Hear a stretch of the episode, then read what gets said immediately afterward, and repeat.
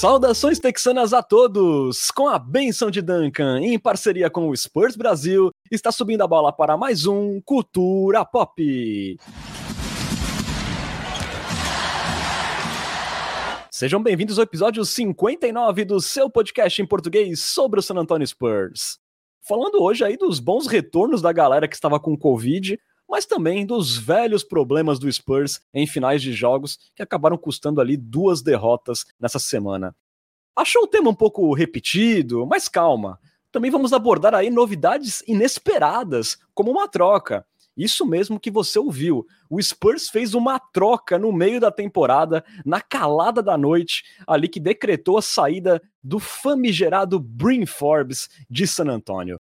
E ainda nessa edição também vamos destacar o retorno de Zach Collins às quadras lá pelo Austin Spurs.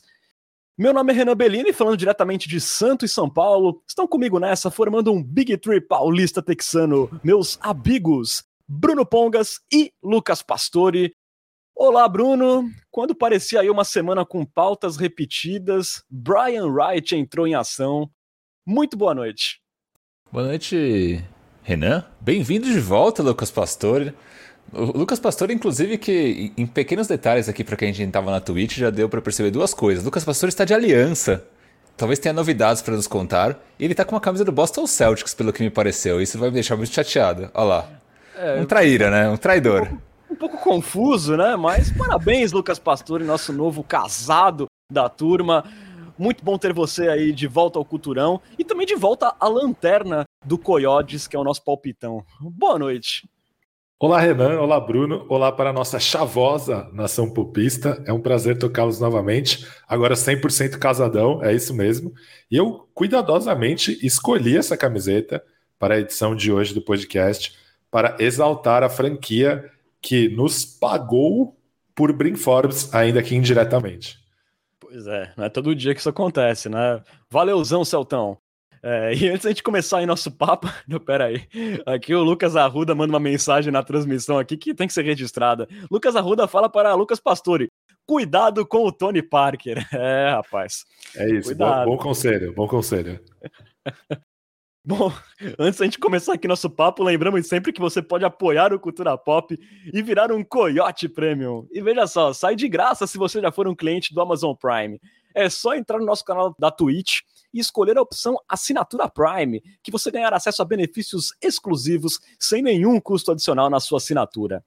E caso você não tenha o Prime, com apenas R$ 7,90 mensais, você também pode colaborar com o Culturão e virar aí um Coyote Premium um valor mais barato que uma coca de 2 litros na padoca. Então não perca esta chance de virar um Coyote Premium. Começamos aí recapitulando a semana de duas vitórias e duas derrotas do Spurs dentro do AT&T Center, uma semana ali que marcou o retorno de jogadores que estavam nos protocolos de saúde e segurança, ali como o Derek White e o Doug McDermott. As duas derrotas foram para Cleveland Cavaliers e Phoenix Suns, em ambas ali com o Spurs jogando bem, mas tendo aquela tradicional pane no quarto período. E as duas vitórias vieram contra um Clippers depenado e diante ali do tancado Oklahoma City Thunder. E nesse último jogo com direito ao oitavo triple-double do DeJounte Murray na temporada. Com o 2-2, o Spurs chegou a 17 vitórias e 28 derrotas e se manteve ali na mesma situação na Conferência Oeste, em 12 lugar e um jogo e meio atrás do Blazers, que é o primeiro ali na zona de play-in, na décima colocação. É, Bruno, uma semana aí de atuações, digamos, satisfatórias, podemos dizer assim, com bons retornos ali dos encovidados, especialmente do Derek White, mas também com aqueles velhos probleminhas ali em clutch time, em quarto período. O que você acha que deu para tirar aí dessa sequência? Cara, para quem veio de uma semana 04 de uma sequência de jogos muito ruim, eu acho que não dá para reclamar, né? O Spurs não fez a linha Robin Hood dessa vez, né? Ganhou do, dos times que eram previsíveis e perdeu dos times que eram previsíveis, no caso Cavs e Suns. Eu gostei da partida contra o Suns. Eu acho que o Spurs jogou bem. É, faltou o que a gente vem falando já alguns episódios, né? Que é aquela peça que vai chamar a responsabilidade dos momentos decisivos. Hoje a gente não tem esse jogador, mas próximo disso é o DeJounte Murray. A gente já discutiu várias vezes que ele não é esse, não vai ser esse jogador, por mais que, por mais que ele esteja evoluindo bastante. E o Suns tinha esse jogador, né, que foi o Devin Booker, que deu um show na partida contra o Spurs. É, achei que o Spurs jogou bem contra o Thunder, né? Então, destaque para o Murray, que jogou um absurdo, né? Principalmente ali no como playmaker, né? Armando as jogadas. Chegou ali mais um triple-double, então cada vez mais próximo do David Robinson, né? O Robinson tem 14 triple-doubles na história do Spurs. O Murray tem 12. Muito possivelmente vai passar essa temporada, o que é bastante significativo. E, e outro cara que eu gostei bastante também foi o Devin Vassell. Contra o Thunder jogou muito bem. Então esse um dos jogadores que voltou ali de Covid voltou muito bem, né? Na verdade os dois, né? O Murray já tinha voltado de Covid bem, o Vassell voltou de Covid bem. E aí que eu puxei uns dados para comparar o Spurs nos 10 últimos jogos, né? Considerando aquela sequência ali com alguns jogadores ainda no protocolo de Covid, e o Spurs nos últimos 5 jogos que bate com a volta do Derek White, que foi outro que voltou da Covid muito bem. É... Nos últimos 10 jogos, o Spurs teve o sexto pior ataque, nos últimos 5 foi o 12 melhor ataque, então uma diferença já grande ali na tábua ofensiva. Nos últimos 10, o Spurs teve a 14 pior defesa, nos últimos 5 não mudou muito, a 15 pior defesa. É, depois, nos últimos 10, o 13 pior aproveitamento na bola de 3, aqui também não mudou muito nos últimos 5, o 14 melhor, né? então aí uma diferença pequena, mas ainda significativa. E para fechar, nos últimos 10 jogos, o Spurs foi o 11 time que menos tentou bolas de 3 e nos últimos 5, o décimo que mais tentou. Então também uma diferença aí em como o Spurs se distribuiu em quadra e acho que está relacionado também com a volta de alguns jogadores. Né? Então a gente teve a volta ali do é, falso alto, o próprio Devin Vassell, Derek White, que são os jogadores que chutam mais e que estavam fazendo falta para o Spurs. Né? O Spurs sem esses jogadores era um Spurs um pouco é, travadão, né? Então que dependia ali muito de infiltração e acabou não sendo um time é, que explorou muito o perímetro. Mas também mostra um pouco de o quanto esses jogadores que estavam fora, né? Aqui eu falo principalmente de White e Vassell, o próprio Murray também, o quanto esses jogadores eles são de fato relevantes para o time e jogar sem eles realmente o Spurs mostra que é um time bem ruim, bem abaixo da média. Pois é, né? O Spurs conseguiu 15 bolas de 3 contra o Cleveland, 15 contra o Oklahoma City Thunder. E o Doug McDermott foi importante nisso, né? Foram seis bolas de três do, do Doug contra o Thunder, é, quatro do Devin Vassell. Também o Keldinho voltou muito afiado da linha dos três pontos. Então, assim, essa volta impactou bastante, especialmente o ataque do time, né?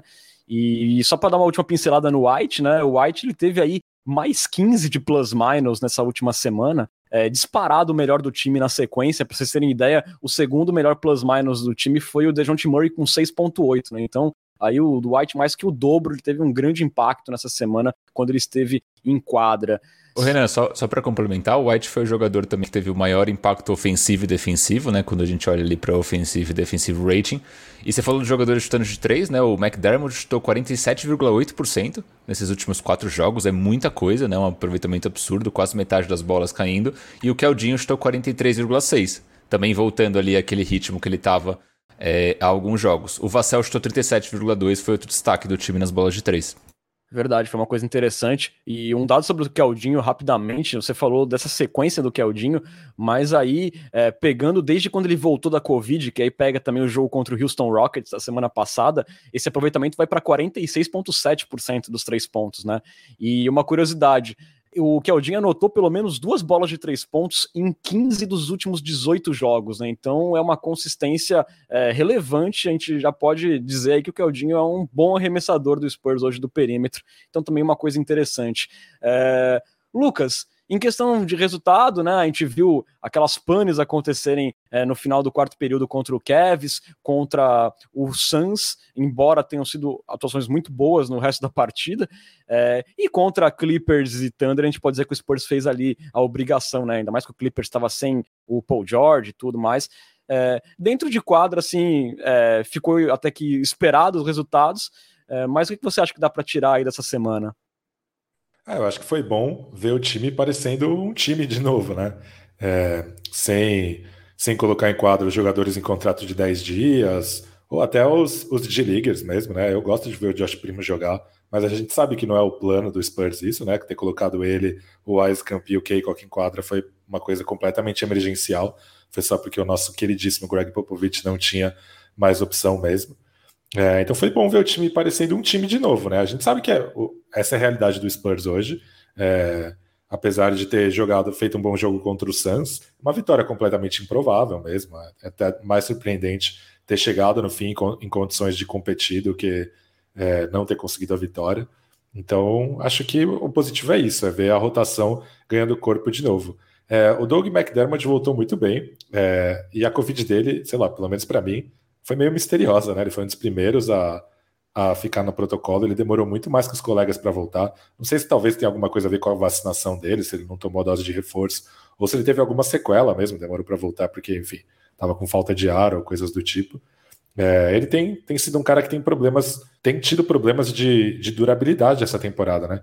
Então, por exemplo, hoje ele tem média de 11,5 pontos por jogo, contra, por exemplo, 9,1 do Brin Forbes, que acaba de nos deixar. Mas o Forbes tem mais pontos que ele na temporada, e olha que o Forbes nem foi um cara é, regular na rotação, né? Em vários jogos ele foi DNP. Então, é, o Doug McDermott, pela questão do chute, ele é importante para o time, e foi bom ver ele voltando bem assim. Verdade. Uma curiosidade, né, sobre o McDermott, ele foi diagnosticado com Covid lá em Detroit. Então, tipo, o time foi embora de Detroit e ele ficou lá isolado num hotel, né? Tipo, meio bizarro isso. Ele ficou um bom tempo lá em Detroit sozinho. E, mas felizmente ele voltou e voltou jogando bem nessa semana. É, falando aqui um pouco sobre os apagões, né, que a gente viu no jogo contra o Cleveland, né? O, o, o, time do Spurs vinha muito bem na partida, fazendo um jogo parelho, mas ficou cinco minutos sem pontuar no quarto período ali na reta final. E, e, contra o Suns foi mais bizarro, né? Que a gente falou assim que era um jogo improvável do Spurs vencer, mas a equipe terminou ali o terceiro período de partida vencendo por 91 a 87, quer dizer, fazendo um jogo vencendo e jogando bem. Só que no quarto período o ataque secou completamente, anotou ali apenas 16 pontos com 32% de aproveitamento nos arremessos e cinco turnovers, um quarto período horrível.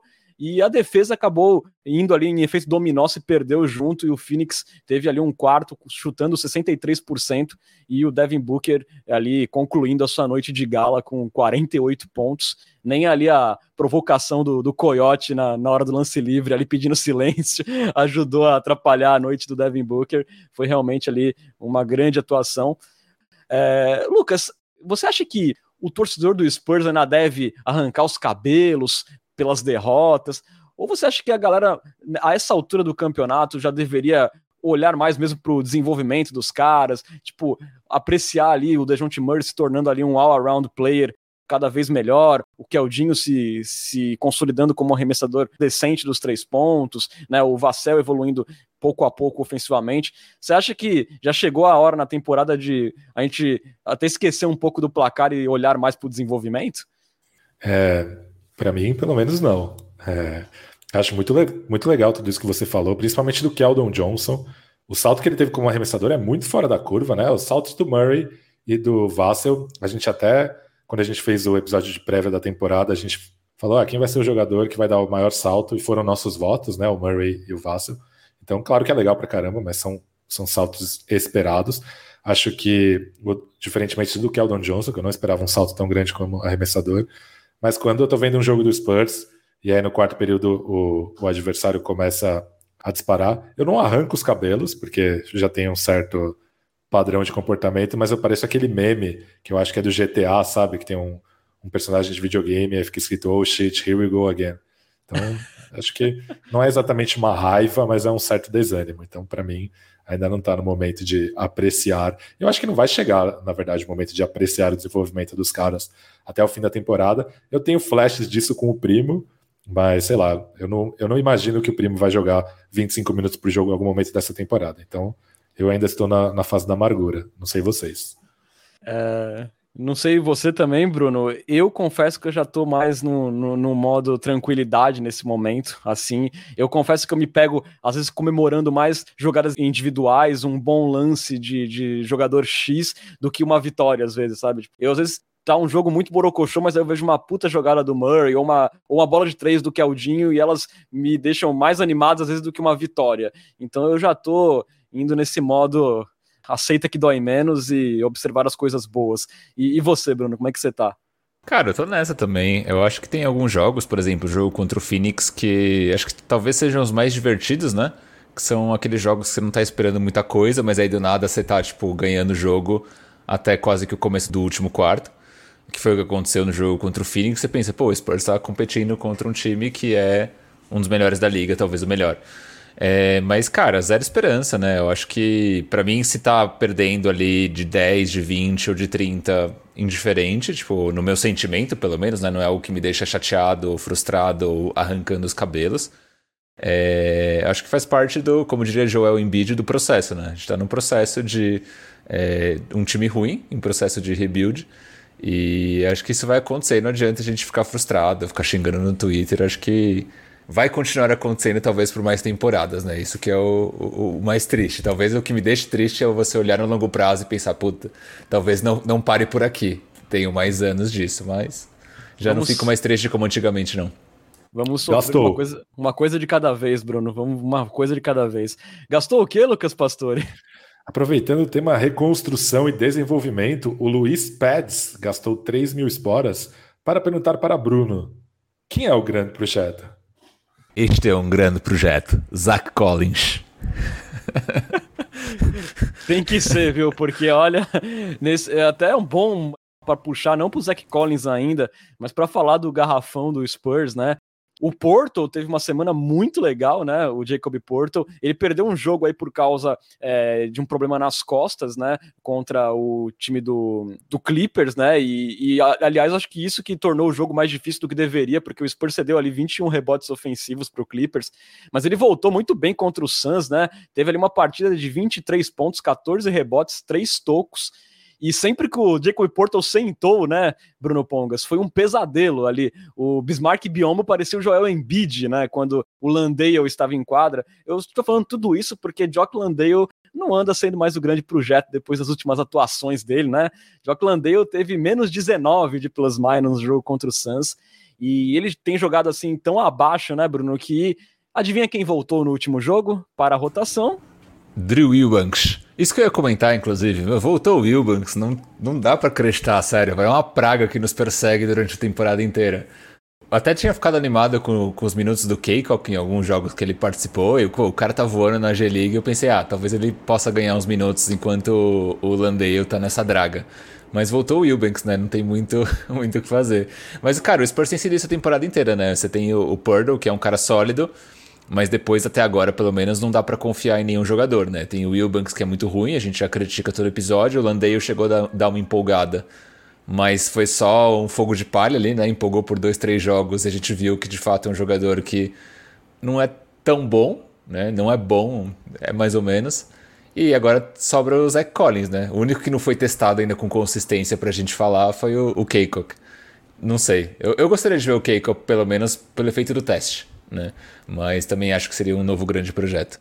Boa, daqui a pouco a gente vai falar um pouco mais do Keikok, mas Lucas, é mais uma semana que comprova, né, que o Jacob Porto às vezes é um cara assim que a gente não fala muito, a gente já se acostumou com ele sendo muito regular e muito consistente na defesa, mas não deixa de ser relevante, né? Pô, a gente olha aqui o net rating do time é, nesses últimos quatro jogos aí, quando o Porto esteve em quadra, o net rating foi mais 12. Quando ele não esteve em quadra, foi menos 3,8. Ou seja, o Spurs aí, com o Porto em quadra, teve aí mais 16 pontos a cada 100 posses de bola, né? Então é um impacto gigantesco.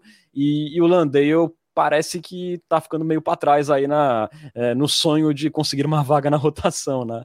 É, com certeza o Landale é bem aquele, aquilo que a gente fala do mundo das ideias e da realidade, né? A diferença em que existe.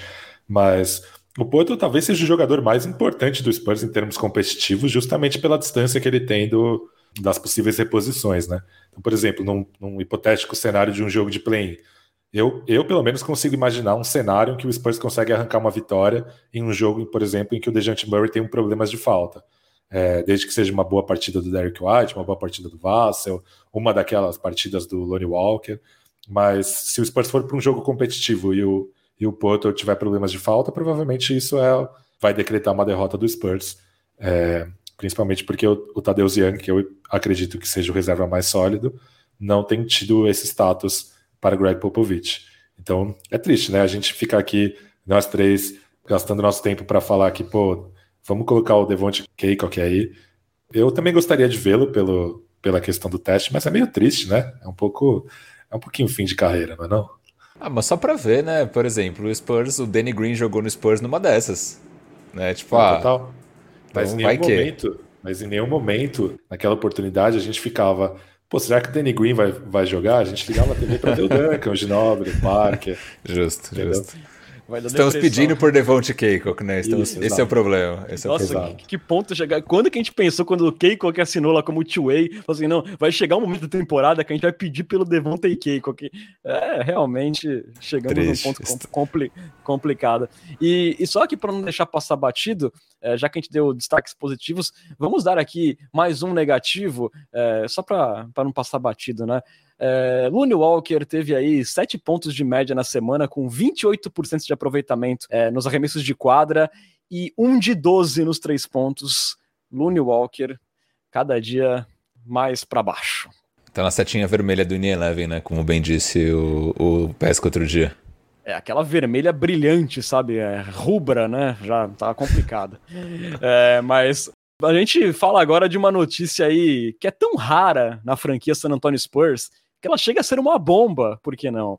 Sim, o San Antonio Spurs fez uma troca na calada da madrugada. O jornalista Adrian Wojnarowski, é muito difícil falar o nome dele, informou que o Alvinegro se enfiou aí numa troca tripla com Boston Celtics e Denver Nuggets. E nesse negócio, o Spurs se desfez do shooter famigerado Brim Forbes, que foi para Denver. Em contrapartida, San Antonio recebeu o ala pivô Juancho Hernan Gomes, uma escolha do Nuggets de segunda rodada do draft de 2028, ali protegida entre as posições 31 e 33, e também recebeu Bufunfa, ali no caso 2,35 milhões do Boston Celtics, que está devidamente homenageado por Lucas Pastore com sua camisa é, nesta noite. O negócio ali, a troca foi finalizada ali com as idas do PJ Dozier e do Bobo para o Boston Celtics. É, aí, rapidamente, aqui, para quem não sabe, o Juancho Hernan Gomes, ele tem 26 anos, ele vinha lá no Boston Celtics fazendo a sua sexta temporada na NBA, é um ala pivô espanhol, ele foi 15ª escolha geral do draft de 2017 pelo Denver Nuggets, onde ele jogou os seus três primeiros anos antes de ser trocado para o Minnesota Timberwolves. E lá em Minnesota, no último ano dele, na temporada 2021, ele jogou 52 partidas. Aí na última off-season, né, nessa, nesse último verão americano, o Hernan Gomes acabou sendo trocado para o Memphis Grizzlies, que depois o trocou para o Boston Celtics. E aí, pelo Celtics, nessa temporada, o Hernan Gomes fez 18 aparições aí em jogos do Celtics, mas quase sempre ali em garbage time.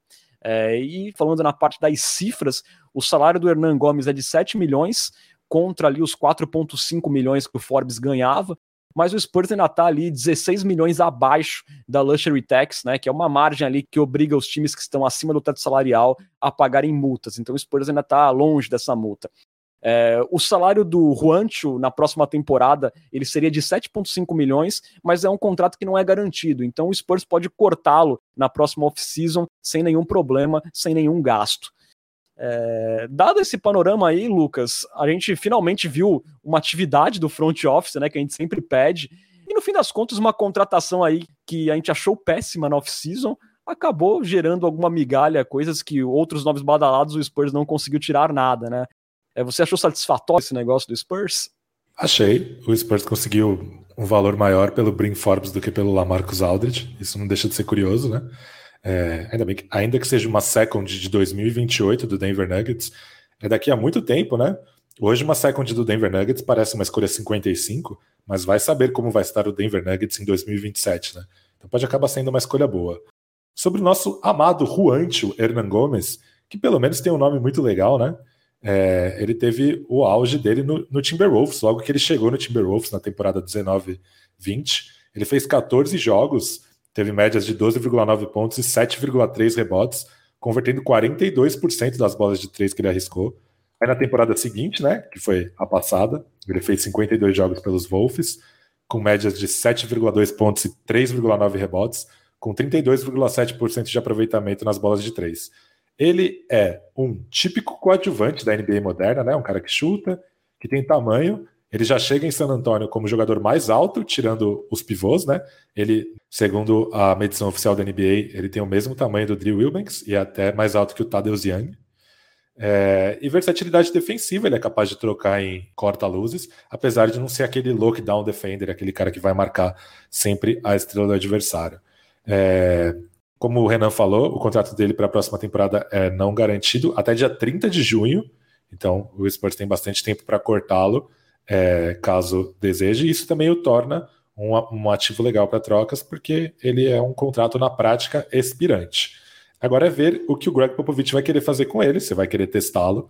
É, ele não consta no relatório médico oficial do Spurs para o jogo dessa sexta-feira, dia 21, ou seja, em tese ele está à disposição.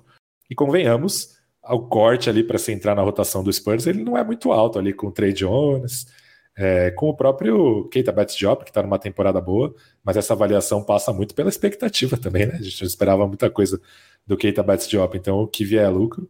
Então vamos ver se o Greg Popovich vai querer dar a ele uma oportunidade de entrar nessa rotação. Pensando no que aconteceu na temporada passada com o Gorg Dieng, é improvável, mas acho que só o tempo dirá.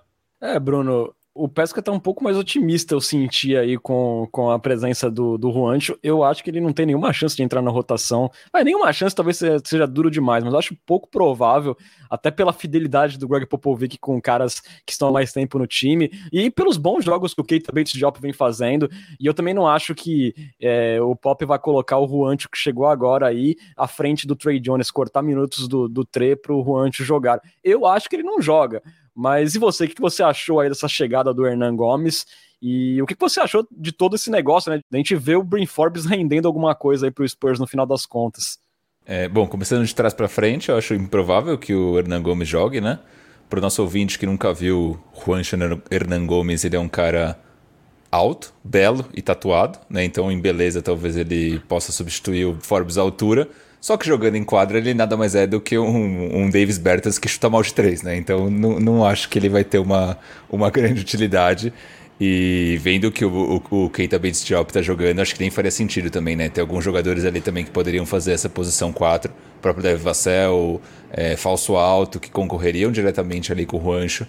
É, que eu acho que não faria sentido, óbvio, a não ser que alguém machuque, pegue Covid e assim por diante. Então, assim, minha opinião vai mais alinhada ao, no, ao, nosso querido amigo Renan Bellini. Também acho que ele não vai jogar. É, sobre o Forbão, cara, acho que foi uma troca legal para os dois, né? O Spurs meio que pegou o Forbes e acabou conseguindo algo em troca. É realmente surpreendente, pensando no que o Pesca falou, que o, o Aldridge saiu de graça e a gente conseguiu uma second pelo, pelo Forbes. É, tem a questão da, da pick de, dois, de 2028, né? Até trazendo que alguém postou ali no Twitter que casa justamente quando os filhos do Ginobili vão fazer 18 anos, então ali o Spurs olhando lá na frente, né? né? Óbvio que isso é uma brincadeira. E, e acho que um, um, um, sinal positivo dessa troca do Forbes, eu acho que é em relação ao Tadeusz Young, né? Aparentemente o Spurs está buscando, está explorando cenários de troca, e eu acho que o Tadeusz Young claramente está envolvido nesse cenário de troca. Se chegar lá na trade deadline e a gente não conseguir nada, ele sair boiotado, fico pelo menos um pouco mais tranquilo sabendo que o Spurs está tentando coisas, né? Porque a troca do Forbes acho que era algo que ninguém esperava e saiu. Então isso para mim quer dizer que o Spurs está ativo no mercado buscando melhorar ou piorar o seu time, né? Só para deixar uma coisa clara, eu também não apostaria que o Juancho vai entrar na rotação, só não cravo isso, porque tem uns casos tipo Trey Lyles, que chegou em San Antonio como a última contratação da off-season e foi titular absoluto a temporada inteira. Então vai que o Juancho pegou com o Trey Lyles o segredo da, da quebra de, de código de honra do Greg Popovich. Só por isso eu não cravo, mas eu também acho altamente improvável que ele jogue. É, Lucas, eu não sei, é, talvez o, o Lyles, né, ele chegou ali e ocupou um spot que estava meio reservado para o Marcus Morris na época, né? Então eu acho assim que já estava programado daquele cara que chegasse a ser ali um titular ou ter uma minutagem relevante. Eu acho um pouco diferente de agora que é um cara que está chegando no meio do caminho e com jogadores ali coadjuvantes que sejam, como o Bates Diop, eles estão jogando muito bem, estão cumprindo ali a função deles, então eu acho pouco provável mas eu concordo com você, não dá pra gente dizer é impossível, mas eu acho pouco provável também. Eu acho que foi bom pro Forbão também, né? Forbão foi dormir é, jogando com os grandes projetos do Wilbanks e Jock Landale e acordou jogando com o grande projeto Nikola Jokic, né? Então, para ele foi excelente. Não, com certeza, com certeza. E teve gasto de esporas aí, meu querido Lucas Pastore? Sim. O nosso amigo H. Perseu gastou 3 mil esporas para eu citar um pagode sobre o momento de Dejante Murray. E aí ficou muito fácil, né? O pagode é não dá mais do Exalta Samba, que tem aqueles bonitos versos. Virou disputa, eu quero liderança. Deixa de marra, eu não sou mais criança. Perfeito, Lucas Pastor. Muito bom. Muito Ô, Renan, posso trazer o último ponto sobre o Forbão? Manda. Matheus Gonzaga, a.k.a. Layups and Trees, a.k.a. View, Joey Cooper na Galáxia, tinha levantado essa bola no grupo do, do WhatsApp dos assinantes do Culturão, falando sobre a volta do Minuto Forbes, né?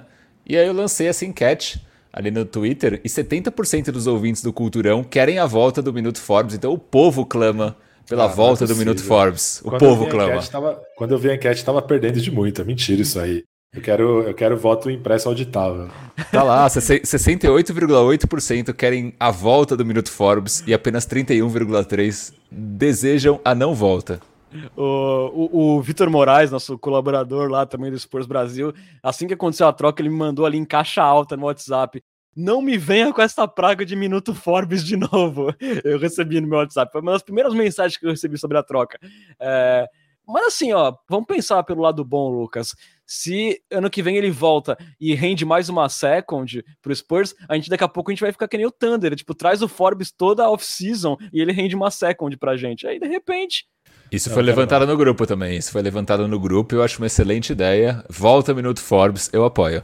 Cara, Minuto Forbes é dizer para o nosso ouvinte que a gente não tem nada de melhor para oferecer a ele naquele minuto. É desvalorizar este produto, desvalorizar esta empresa de entretenimento chamada cultura pop. Cara, a gente faz G-League e eu ligo. O que, que, poderia ser pior do que isso? cara, a gente, tá, a gente, gasta minutos falando do Drew Eubanks, cara, então acho que de boa, né? Quem sabe a gente pensa aí uma vez por mês, não toda semana não dá, pelo amor de Deus, né, gente? aqui só umas mensagens rapidinhas ainda sobre o tema, gente. O Lucas Arruda fala aqui que o Spurs é uma mãe pro Forbeira, e de fato, né? Levou ele ao Milwaukee Bucks, que foi campeão, e agora leva ele ao Denver Nuggets, que vai ter aí o, re o retorno ainda do, do, Jamal Murray, talvez. É, não deixa de ser um time que, que briga, de certa forma, no Oeste, né? Então, o Spurs aí ajudando muito a carreira de Brin Forbes. E, e, uma outra pergunta aqui que o Luiz Pades, ele pergunta se o Spurs é, reduziu a folha salarial com a troca. Na verdade, não, né, Luiz? Na verdade, aumentou, só que não tem um grande impacto nisso, porque o Spurs ainda está bem abaixo da margem de multa, né, que é da Luxury Tax. Então, assim, não deve impactar em nada, assim, a folha salarial do Spurs. Eu vi o Bruno, Bruno Passos, aquele jornalista do Pounding the Rock, fazendo um tweet engraçadinho, que se o Denver Nuggets for campeão, o Brin Forbes vai virar o Patrick McCall. Lembra de uma época que o Patrick McCall sempre estava no time campeão, Toronto Raptors, Golden State Warriors e tal. Então fica aí ó, esse bonito destino do Brin Forbes, o novo Patrick McCall. Pode ser aí o talismã, né? Aqui no Brasil eles gostam de chamar, né? Talismã, Brin Forbes. Uma última sobre a troca, senhores. É, aqui saindo até um pouco de Spurs, mas para vocês, quem foi o vencedor aí dessa troca entre Celtics, Nuggets e Spurs? Lucas? Para mim foi o Celtics que saiu da Luxury Tax sem pagar nada por isso e ganhou um cara interessante ali, que é o PJ Dozier, né? É, o Bobo, sinceramente, eu não acredito. Eu acho assim que mesmo que ele consiga ali se manter saudável, infelizmente eu vejo o Bobo ali como tipo um mascotinho, sabe? Tipo o Tacofol, aquele que vai ser o queridinho da torcida, mas que vai entrar ali quando não tiver ninguém mesmo ou num garbage time. Mas o PJ Dozier eu acho um cara interessante. É, e você, Bruno, para é, você quem o, ganhou? Ah. O Dozier tá fora da temporada, né? O Celtic só tem os bird rights dele para a próxima temporada, ele tá machucado. O Bobo é um cara tecnicamente muito bom, né? Melhor até que o, que o Taco Fall, mas realmente a questão física é muito limitante. Mas é isso, o time ganhou dois jogadores que você pode até achar interessantes, é, de acordo com os argumentos, não pagou absolutamente nada por isso. Só se livrou de um reserva caro que não vinha sendo usado. Então, para mim, é o Celtics, o vencedor da troca. No caso, ele é o bombom, então, né? Que ele é bom jogador. Putz, grilo, é, é, cara, eu acho que todo mundo ganhou na troca, né? Eu acho que o, o Denver ganhou um arremessador de elite. É, para um elenco montado já é uma grande coisa, né? Então é um tipo de jogador que faz falta para grandes times. E pro Spurs foi bom também, né? Ganhou uma second por um cara que não era muito útil, a torcida não gostava muito. É, não era útil pro contexto do Spurs, óbvio, né? E pro Celtics já tem essa questão que vocês muito bem comentaram. Boa, fechado o assunto troca. Vamos agora então para aquela nossa conexão com Austin, que hoje chega mais cedo, porque teve uma novidade lá bem bacana. Está na hora da. De ligue, eu ligo. Olha aí, cada vez mais sensual, a vinheta mais sensual da podosfera brasileira, powered by Lucas Pastore. É, vamos lá, Renan Bellini. A G-League voltou de fato agora, né? Não teve aquela palhaçada das últimas, dos últimos episódios que a gente fez G-League ou League não tinha, não tinha jogo. É, o Austin Spurs fez três jogos, uma vitória e duas derrotas, né? Então no começo da temporada regular, né? Lembrando que o que estava rolando na G-League antes era um outro torneio, era tipo um. como se fosse um paulistão da G-League, e agora está rolando de fato o Campeonato Brasileiro da G-League. Então, só para trazer uma analogia fácil de entender. Nos três jogos da semana, as derrotas foram pro Oklahoma City Blue e pro Rio Grande Valley Vipers, o nome mais legal da, da G-League, e teve uma vitória também contra o Vipers. Nessa vitória, teve a volta aí do Zach Collins, né? Que fez ali seu primeiro jogo depois de quase dois anos, né? Parado, sem pisar é, em quadra. Exatamente um ano e meio sem jogar uma partida, e se a gente pegar os últimos dois anos, ele fez só 11 jogos, né? Então, assim, é, é um retorno não, não tão glamuroso quanto o do Clay Thompson, mas ali o drama do Collins é parecido até. Não, não pela lesão, né? A do, do Thompson é muito mais complicada, mas o tempo de molho é similar. Exatamente. Então foram ali 18 meses parado, para ser mais exato. E o Collins voltou bem, né? Ele jogou 19 minutos, fez 8 pontos, pegou dois rebotes, mostrou ali uma certa mobilidade. Achei que ele pareceu bem fisicamente. É, teve alguns lances interessantes, principalmente no garrafão, é, pegando rebote ofensivo, completando ali algumas cestas, jogando de costas. Então teve alguns momentos bons. Teve também alguns lampejos do que ele vai poder oferecer estando em quadra em San Antônio, né? Então tem a questão da bola de três, por mais que ele não tenha acertado nenhuma. É, teve um lance bem interessante que o, que o Austin estava em transição. Ele recebeu uma bola e chutou de três no, meio que num contra-ataque. Ele errou a bola, mas acho que ele vai poder oferecer esse tipo de jogada é, estando em San Antônio. Então, assim, achei que foi uma boa volta. Foi muito pouco tempo para dizer de fato, putz, olha, o Zach Collins está bem fisicamente, ele vai arrasar também num nível baixo, mas achei que no período que ele jogou ele foi consideravelmente, é, se não dominante, muito bem. Né? Não sei se vocês assistiram o jogo também e querem fazer comentários. Eu vi os highlights. Eu acho que, por hora, o mais importante é, é ele estar tá se movimentando bem, né, Bruno? Eu acho que era isso que a gente esperava, ver ele se mexendo bem, conseguindo correr, tendo ali uma, uma movimentação fluida. E eu acho que ele conseguiu isso. E diante da carência que o Spurs tem na posição 5, eu acho que ele não vai precisar muito mais do que isso para ter um espaço no time quando ele estiver saudável.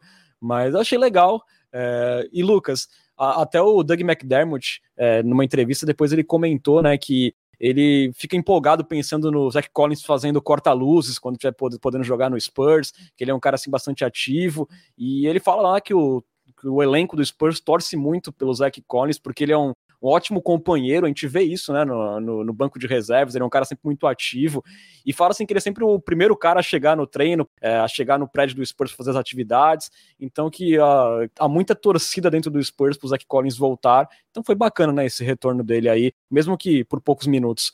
Foi, foi mesmo. Essa frase do Doug McDermott, elogiou até a liderança né, do, do Zach Collins no vestiário e tal.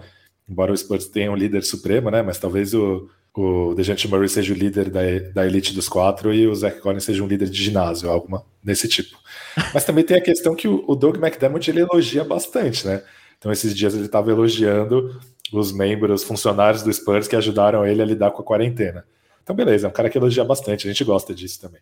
Isso chama empatia, Pesca. Exatamente. É, é, é, um cara, é um cara que é agradecido pelas pessoas, diferente de certos elementos aí que não vou citar, né, que estão aí pela liga. Mas Doug McDermott é um exemplo, é um cara a ser seguido. Exemplo, um cara a ser É o amigo, amigo das crianças. Exatamente. Se, se alguma empresa aí pelo mundo quiser me pagar 21 milhões de dólares, eu também vou ficar bem agradecido e vou ser bastante empático, mas tudo bem. É, Sobre o Zach Collins é exatamente isso, né? A gente vinha falando aqui sobre é, a possibilidade de colocar o Keiko, que é a inatividade do Tadeu Young, o Jock Landale defendendo é, mal, o Drew Wilbanks atacando mal. Então, talvez seja o, o, lugar da rotação que esteja mais, mais aberta, porque mesmo com a saída do Forbes, você tem ali Trey Jones, você tem Keita Batjob, você tem o Primo, que podem herdar esses minutos, é, mas ali a, a questão do pivô reserva está triste. E a gente pode lembrar que o Zach Collins jogava na, na posição 4 com o Nurkic em algumas oportunidades em Portland. Então, quem sabe até colocar ele em quadra com o, o Potter e vendo o que dá. Então, realmente, é, essa é uma, uma coisa que vai ser legal, acho, quando o Zach Collins voltar à quadra em San Antonio. O Greg Popovich já tirou um pouquinho o pé do freio, né, Renan? Falou numa entrevista que vai depender de muita coisa, quando ele se sentir bem, quando ele tiver com ritmo. Uma frase bem quero continuar dando minutos a Drew Wilbanks, mas talvez seja só uma questão de frear expectativas para facilitar a volta do Collins. É, eu também acho, né, Bruno? Se o Collins começar a meter lá 25 pontos por jogo no Austin, eu acho que vai ser difícil é, não, não, não haver um clamor que, que contagie Greg Popovich a trazê-lo para San Antonio, né? Exatamente. E olha, a gente às vezes critica o Pop, mas não dá para dizer que ele não tá tentando é, tirar o Drew Wilbanks da rotação, né? Ele tentou ali com, com o Tadeusz Young, tentou com o Landale, tentou com o Keiko, que agora acho que é a última esperança. Vamos ver se vai. Mas acho improvável que o Collins não ganhe esses minutos, né? Vamos ver se ele vai corresponder de fato. Mas eu acho assim que o Tadeu Young até conseguiu substituir bem o Drew Eubanks, né? Só que o Pop não quis colocá-lo mais por outros fatores. Agora, o Landale, cara, o Pesca vai querer me xingar aqui, mas sinceramente, depois das últimas atuações do Landale, eu não achei absurdo não o Drew Eubanks voltar no último jogo, sinceramente. É, ainda mais pensando que tem um jogo contra a Filadélfia chegando, né? É, pois é. é. Embiid contra o Landale pode ser uma coisa meio constrangedora. Tem uma, mais uma coisa importante sobre Austin, não sei se algum de vocês estava planejando falar, mas o, os três jogadores, né, que estavam lá a temporada inteira, o Primo, o Keikok e o Weiskamp, eles estão no relatório médico do Spurs para o jogo dessa sexta contra, Brooklyn, contra o Brooklyn Nets, né? É, eles já estão como fora do jogo. Então aquele lance que o Spurs estava trocando Forbes para dar minutos para o Primo parecia meio narrativa da imprensa, mas pelo menos a princípio não é o Primo que vai dar esses minutos. Mas também o, dá para contar que o Forbes ele estava jogando, não era todo jogo que ele estava jogando com minutagem alta, né? Isso é um ponto. Sim, é, porque teve, teve essa narrativa, né? O Spurs está trocando o Forbes para abrir minutos para o primo. Eu acho que não, acho que o Spurs está trocando o Forbes porque teve uma boa oportunidade no mercado. E, mas eu imagino que esses minutos residuais aí do Forbes, acho que vão cair mais para o Trey Jones e para o Keita Betts Job do que para o primo em si. É, Lucas, talvez tenha ficado meio confuso. O primo e o Keiko, então eles vão seguir em Austin, né? Mesmo assim, com a saída do Forbes, eles não vão ficar com o time do Spurs.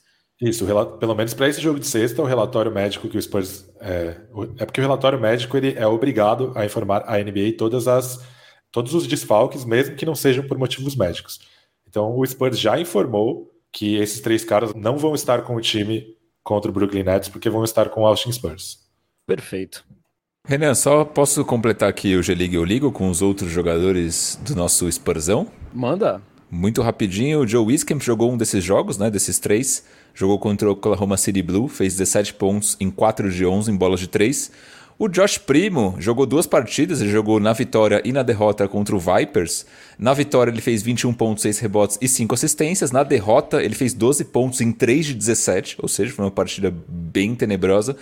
E o Devonte Keikock seguiu ali destruindo na G-League. Nas três partidas, na primeira contra o Blue, 31 pontos e 13 rebotes, na segunda, 26 pontos e 15 rebotes, e na terceira, 21 pontos e 11 rebotes. Libertem Devonte Keikock. Eu acho que, falando sério, né, gente? Eu acho que ele hum, tá fazendo jus aí pra pelo menos sentar no banco do Spurs aí nesses jogos, hein? Porque ele já vem fazendo isso na G-League já com bastante frequência, né? É, a temporada inteira. É, eu gostaria de ver. Pra, já, meu, tentou Landale, tentou Eubanks, tentou qualquer um. Testa mais um, né? O que, que custa? Estou... E ele, por ser um small ball 5, talvez ele possa jogar junto com o Collins, né? Ele defendendo a posição 4, e no ataque o Collins espaçando a quadra e ele jogando mais como um pivô. Exato. Mas enquanto não tem o Collins, né? Eu acho que seria uma opção tentar ele ali, né? Já tentou tanta gente, né? Já voltou pro Drew Wilbanks depois das tentativas, então eu acho que, que merece aí uma chancezinha o nosso Keikok.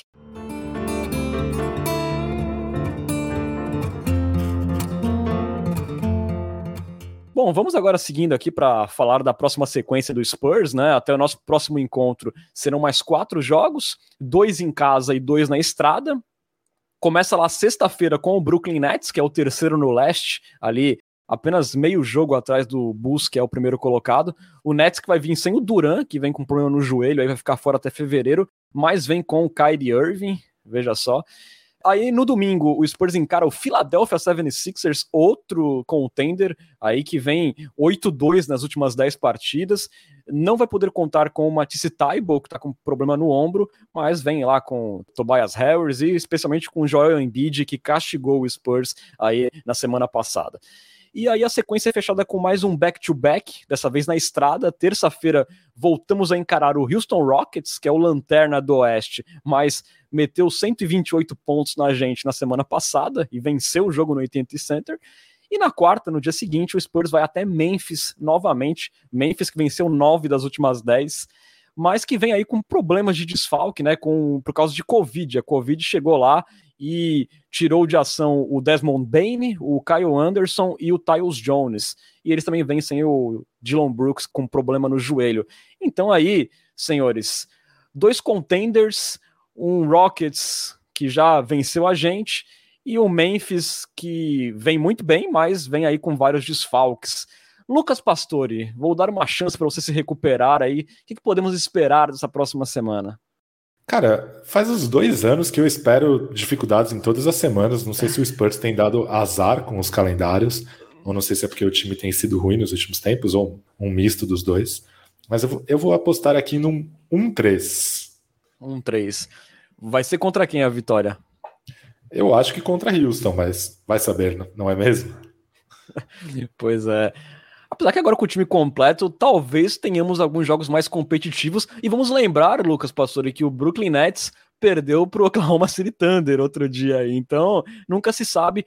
E, aliás, um dado interessante, antes de eu passar para o Bruno, vai ser o retorno de Perry Mills ao AT&T Center, também do Lamarcus Aldridge, mas claro que o Perry Mills conta ali com muito mais carinho de parte da torcida, então vai ser um momento emocionante aí na próxima sexta-feira. E para você, Bruno, palpites aí para essa semana?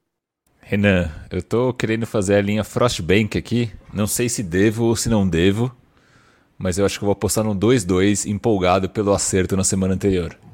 Bruno, vamos juntos nessa. Também vou de 2-2. Eu acho que o Spurs vai beliscar algum contender aí em casa. Aquele famoso hashtag empolgou, aí depois perde do Rockets, não sei, alguma coisa assim vai acontecer. Quer placar da Coyotes ou não?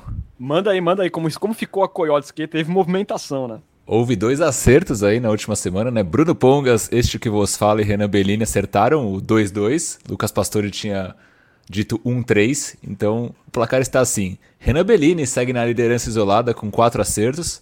Bruno Pongas vem em sequência com 3 acertos. E Lucas Pastore na lanterna, nosso Grêmio, em homenagem ao João Lorte, em último lugar. Perfeito. Bruno, eu vou começar a copiar você em todos os palpites, que aí eu vou acabar ganhando, porque o Pesca a tendência é que ele continue errando, então se eu copiar você, eu acho que eu ganho. Lucas Pastor em viés de baixa. É a setinha vermelha do Eleven lá. É, já tá que nem o Looney Walker, o Lucas Pastore. Uh, vamos caminhando então agora para a parte final do nosso podcast, onde tem sempre aquela conversa gostosa com nossos assinantes. Está na hora da nossa queridíssima Coyote Talk. Coyote Talk. Começando, vou quebrar o protocolo, geralmente já começo pelos assinantes do Culturão. Vamos começar por Paulo Ângelo 0808 que comentou aqui na Twitch, ele pergunta assim: qual emendando, né, no, no que o Renan tinha acabado de falar, qual será a reação da torcida do Spurs com uma bola tripla do Mills amanhã? A número 8 vai ser aposentada? Interrogação. Eu fico feliz vendo o Mills fazendo cestas em, em Brooklyn, mas obviamente contra o Spurs não vou ficar feliz. Mas eu acho que sim, acho que o número dele será aposentado sim. Eu também acho que a número 8 será aposentada por tudo que ele fez pelo Spurs, 10 anos aí, né, de serviços prestados. Sobre as bolas de três do Mills, é, normalmente eu, eu, fico com sentimentos agridoces, né? Eu fico feliz por vê-lo com chances de disputar um título, mas ao mesmo tempo me dá uma, uma tristezinha de saber que ele não terminou a carreira no Spurs, né? Porque é um cara que eu gosto, que é muito querido, e também porque ele joga num time um tanto. É, é difícil gostar do Nets, né? Com, com as pessoas que jogam lá, né? Só inimigo da criança naquele time. É... Vocês querem que aposente ou vocês acham que vai ser aposentado ou os dois? Eu voto nos dois. Eu acho que vai ser aposentado. Tenho dúvida se eu quero, porque eu acho que é baixar muito o sarrafo do que é um ídolo em San Antonio é, em comparação com outras franquias, mas acho que o sarrafo do Bruce Bowen é mais baixo ainda que do Mills. Então já passou o boi, passa a boiada agora, né? é bem isso. E você, Bruno Pongas? Eu acho que os dois, eu quero e acho que vai. E eu acho que, cara, o para mim tá além do quanto o cara jogou em quadra, né? O quanto ele representou para a comunidade, para a torcida também pesa, e nesse caso acho que o Mills é merecedor. Mas aí também tem questões meio particulares, né? Aposentar o Mills e não aposentar o Danny Green não é meio, meio esquisito, é. né? Quem foi mais importante? Talvez o ah, Danny Green para mim. É que, é que o Mills ficou mais tempo, né? Tem toda essa questão do envolvimento com a, com a comunidade. E o Mills também foi muito importante naquelas finais contra o Heat, né? Às vezes a gente pode esquecer um pouco, mas ele foi importantíssimo. É... Acho que o impacto em quadra do Danny Green foi maior, de fato, mas eu acho que pegando o conjunto da obra, eu acho o Mills mais importante na história. Se vocês só pudessem aposentar um, então seria o Mills. Facilmente. facilmente. Eu também. É. E, o e o Danny Green foi pro Lakers, né? Tudo bem que não foi culpa dele, mas jogou no Lakers. E ele foi com o Sacripanta ganhar título em Toronto também, né? Tem esse Coitado, fator aí. né? Empurraram ele lá junto com o Sacripanta fazer o quê, né? Exatamente. É... Emendando aqui na, no momento saudosismo, o nosso João Lorte, o Lortaço, pergunta assim: Fiquei pensando nisso outro dia. Para vocês, quem é o maior ídolo da história do Spurs? Desconsiderem o Eubanks, senão vai ficar meio sem graça ver todo mundo com a mesma resposta. E aí? Tirando o Eubanks, quem é o maior ídolo da, da história do Spurs? Acho que tem duas respostas possíveis para essa pergunta, que é Tim Duncan e Greg Popovich. O meu é o Tim Duncan. Eu jurava que você ia falar que era o Tim Duncan e o Manu Ginobili, cara. É... Não, acho que ídolo é pessoal, assim, né? Pessoalmente, eu idolatro mais o Manu Ginobili que o Tim Duncan. Mas acho que para a franquia, esses são os dois grandes pilares da franquia, né? O Tim Duncan e o Greg Popovich. Não, sem dúvida nenhuma, são os dois maiores é, personagens da franquia San Antonio Spurs, sem dúvida, uh, os caras mais relevantes, mais importantes para o sucesso da franquia. É, mas quando ele fala a palavra ídolo, eu acho que fica meio pessoal. Acho que cada um vai ter o seu preferido ali. Eu acho assim que o Tim Duncan é maior, muito maior do que o Ginobili, assim, pelo contexto geral mas o Ginobili tinha aquele carisma, aquela raça que se conectava mais com os fãs do que o Tim Duncan. Então, eu entendo quando alguém considera o Ginobili mais ídolo do que o Tim Duncan. É, mas se a gente for falar em grandeza, é Tim Duncan e Greg Popovich, com certeza. Mas eu não acho uma resposta errada falar Manu Ginobili. Para mim, o Duncan, obviamente, está dois, três degraus acima do Manu, né, em questão de representatividade pro, pro basquete e o quanto ele fez em quadra também. Mas o meu maior ídolo do Spurs é o Ginobili. Então vou nessa aí, nesse, nesse mesmo bolo. Boa. Sabe que eu não tenho uma resposta pronta para isso? O Ginobili foi o cara que me fez virar torcedor do San Antonio Spurs, né? Foi, foi o primeiro cara que eu me apeguei. Mas, sei lá, em cada momento da história eu tive um favorito dos três, sabe? Isso foi curioso. Eu tive meu momento que meu favorito era o Parker, e tive meu momento com o Ginobili, tive meu momento com o Duncan. Eu não sei, cara. Eu diria Duncan, sempre que é a resposta mais fácil, mas é, é uma pergunta difícil. Falando em Parker, eu diria que tem podcasters nessa mesa virtual que queriam trocar Tony Parker, então não vou falar quem. Não vou falar quem, é, né? mas, mas, mas, eles existem. Eles existem. A informação é, é verdadeira. É, Essa informação é verdadeira. Ele apresenta é, quadras. Ele apresenta quadras. É, Lucas Arruda, copiando a pergunta, né, a pergunta do nosso Lortaço, quem é o maior role player da história do Spurs? KKKKK. No final ele colocou uma risadinha. E aí? Olha só, hein? Cacete de agulha. Eu, pela, pela representatividade dos arremessos dele, eu diria o Sean Elliott. O Sean Elliott. Oh, mas é, o Elliott então... não foi role player. Eu acho que ele era tipo. Naquele momento ele era como se fosse o Tony Parker, vai. Que era o David Robinson, Tim Duncan e Sean Elliott como o terceiro jogador mais importante. Era, era tipo co-co-star. É, exatamente. Achei que você Acho falar teve os dois momentos, né? Teve os dois momentos. Quanto mais o time foi se qualificando ao redor do, das Torres Gêmeas, menor a importância dele foi ficando, né? Eu acho que quando ele foi uma estrela do time, tipo um, um escudeiro ali do, dos jogadores mais importantes, era por uma questão de falta de qualidade do resto. Eu acho que o papel ideal dele é, é como role player. Hum, é, é, é, difícil falar qual é o papel exato do, do Sean Elliott. Eu, quando penso em role player, me vem mais na cabeça caras como o Danny Green e o Bruce Bowen, para falar a verdade. E, e, eu ia colocar o Bruce Bowen como, como principal role player, porque ele é um cara assim, né, que você olha os números e fala assim, nossa, cara, como é que esse cara tem camisa aposentada, como ele foi tão importante. E E o impacto dele era muito além dos números, né? Porque ele era um cara assim que marcava as estrelas adversárias, a gente via ele marcando o Kobe, por exemplo. Então, assim, era um cara com um impacto enorme e ainda por cima matava umas bolinhas de três pontos do corner numa época que isso nem era tão popular assim e que ajudou muito o Spurs a conquistar os títulos. É, a gente fala muito da importância do Big Three, mas o Bruce Boyd teve um papel importantíssimo é, nessa dinastia do Spurs. Então eu colocaria o Bruce Boyd ainda à frente do Danny Green. É, eu vou nesse bolo aí também. Eu acho que é. Tem, tem algumas poucas opções, né? Bruce Bowen, Danny Green, o próprio Perry Mills, Boris Diaw, Stephen Jackson, se você for um pouco mais para trás, Michael Finley, mas para mim acho que o que representa todos esses muito bem é o Bruce Bowen. Acho que quando a gente fala em. A gente pensa em holy player, vem na cabeça Bruce Bowen, sabe? Eu acho que por isso eu escolho ele. Justo. Embora tenha outros jogadores que eu imagino que todos vocês prefiram, né? Eu prefiro o Danny Green do que o Bruce Bowen, por exemplo. Sim, e eu prefiro, acho que o Boris Diaw, cara, que eu gostava muito de ver o Boris Diaw jogando. Mas, mas achei boa a escolha também do Pesca, embora a gente tenha uma divergência sobre o papel do, do Sean Elliott, mas veio dele talvez o arremesso mais importante da história do Spurs, como a gente já discutiu aqui lá naquele nosso episódio histórico, um dos primeiros episódios do Cultura Pop, que fala sobre a ascensão da dinastia do Spurs. Lá a gente fala bastante do Sean Elliott. É isso aí, quem não escutou, volte algumas casinhas no Cultura Pop, é um dos primeiros episódios. É... Outra pergunta do João Lort, ele pergunta assim: como está a rotina diária de votos no líder, né, que ele faz referência a DeJounte Murray, para o All-Star? Eu, eu não perco muito meu tempo com isso, não, porque ainda mais que agora a eleição popular tem mal pouca importância para o All-Star Game, né? Então, sei lá. Não fico votando, não, para ser sincero. Bom, a última parcial que a gente viu, ele estava atrás de caras como Russell Westbrook, né? Então, para vocês terem ideia como a votação popular é um negócio bem, né, deformado, né, com a realidade, assim. Então, a esperança do Dejounte ir ao All-Star Game é dos técnicos escolherem ele, né? Que também é pouco provável, né? Dá para dá pra dizer. Pois é, com o Spurs nessa campanha fica um pouco difícil, né? Embora eu ainda tenha alguma fé.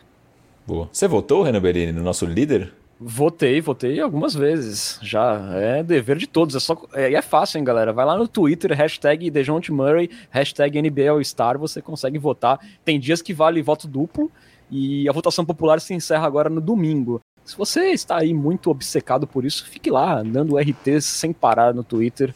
Nós deixamos. É, eu confesso que eu não votei, fui, fiz a linha Lucas Pastore também. Ah, mas pelo amor de Deus, hein, cara. Como você não votou, meu? Nenhum de vocês dois votaram? Vergonha da profissão. É. Não sou muito apegado nessas coisas de All-Star. Mas enfim, espero que ele possa participar pelo menos de algum daqueles torneios, tipo, ah, de habilidade, alguma coisa do tipo, já ia ser divertido, né? Eu gosto quando Spurs, algum, algum jogador do Spurs participa, né? Não sei se vocês lembram, mas Matt Bonner já ganhou. Ganhou não, participou, né, do torneio de três pontos para a alegria de Lucas né? Pastore. Ganhou? ganhou? ganhou, né? É verdade. Ganhou, ganhou. Não, o Marco Bellinelli ganhou. Os não lembro agora. O Marco Bellinelli eu sei que ganhou. O Marco Bellinelli eu sei que ganhou. É, mas... não lembro agora, mas eu sei que ambos participaram. Enfim. Ali, ó, torneio de liderança, sugere o J. Kelmer. é, falando nele, J. Kelmer, ele fez uma pergunta que eu achei muito boa.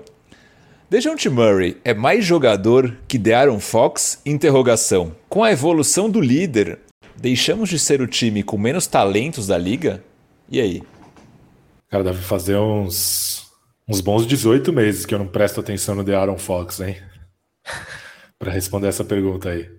Mas em talento geral, somado, talento bruto, eu ainda acho que talvez o King esteja um pouco na frente, né? Porque tem o arremessador das Bahamas, como ele chama mesmo.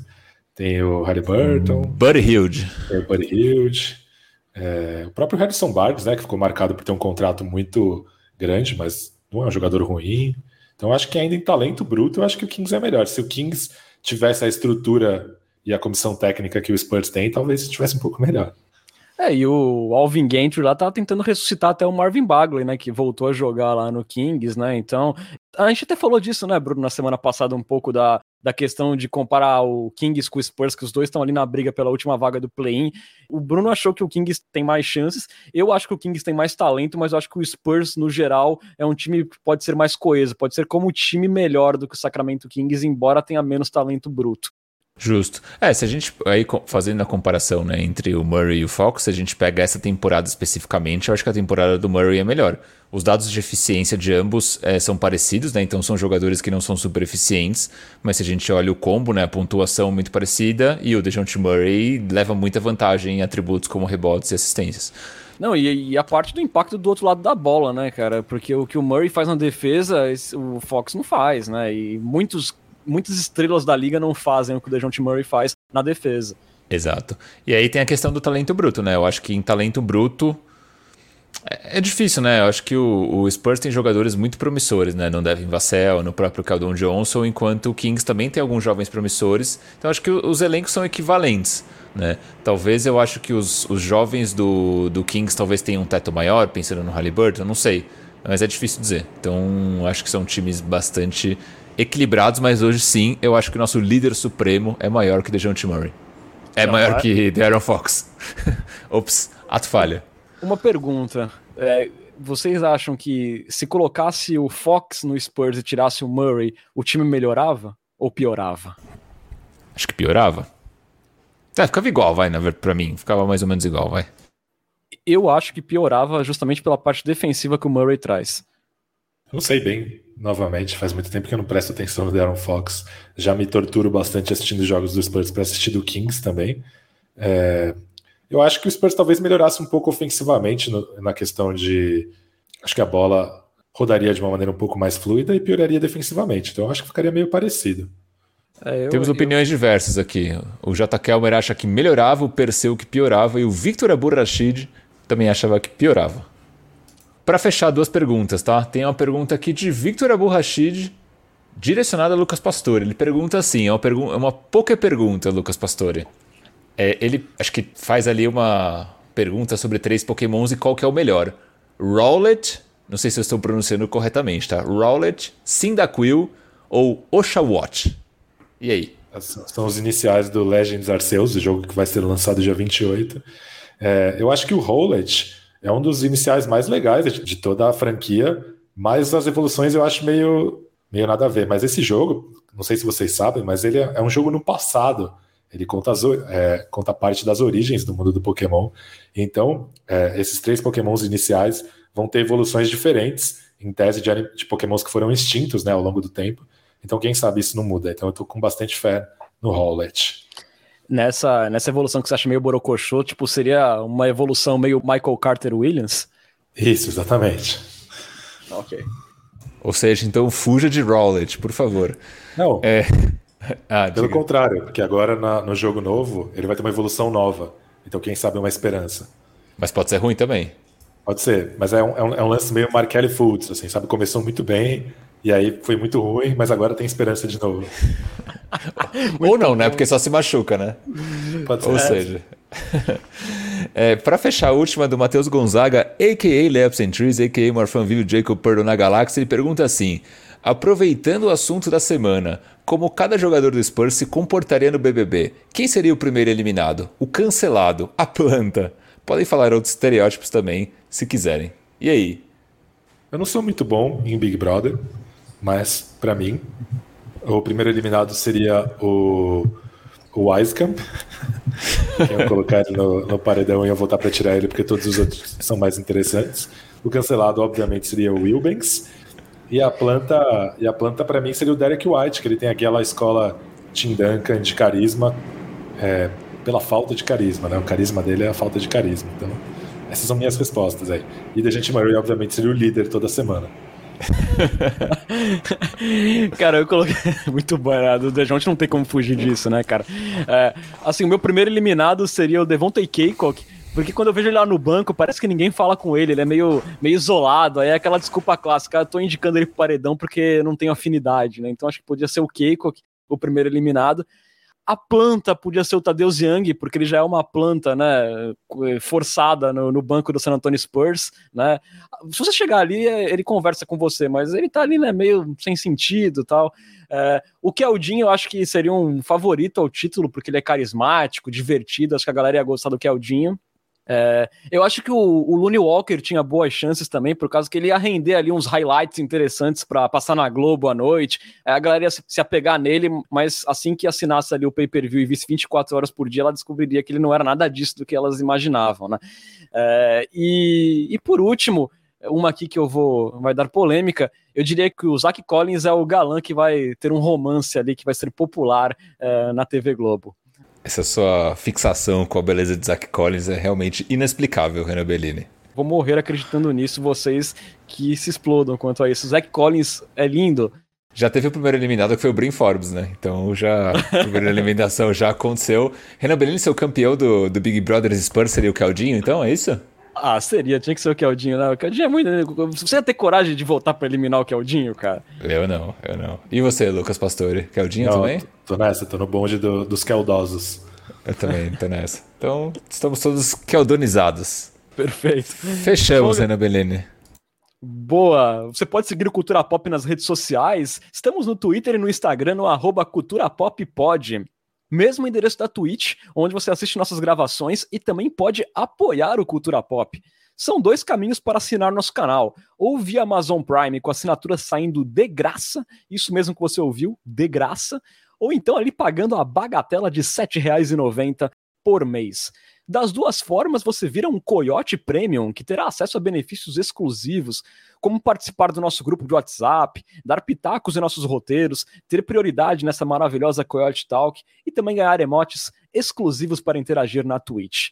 Qualquer dúvida sobre assinatura, é só procurar a gente no inbox que a gente indica os caminhos para vocês.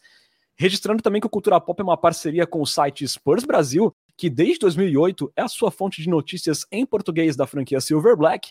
Acesse lá spursbrasil.com. Valeuzão, meu queridíssimo Bruno Pongas. Vamos ver se a gente continua reinando aí na Coyotes na semana que vem. Foi muito bom ter sua companhia. Boa noite, Renan Bellini, Lucas Pastore. Bem-vindo de volta, né, Lucas Pastore? O casado Lucas Pastore. É, vamos ver, né? Estamos no 2-2 é, essa semana. E se tudo der certo, vamos abrir mais um pontinho de vantagem no nosso querido Lanterna, Lucas Pastore. Beleza. Muito boa noite, Lucas Pastore. Obrigado por mais um Culturão. Obrigado você, Renan, pela mediação engenhosa. Também queria agradecer meu amigo Bruno pelos comentários artísticos. E aí é como diria o Grupo Arte Popular. Até o pimpolho está passando no chamado vai e vem. Vamos ficando por aqui. Você esteve na companhia de Renan Bellini, Bruno Pongas e Lucas Pastore. Muito obrigado pela audiência e até a semana que vem. Tchau, tchau. Tchau.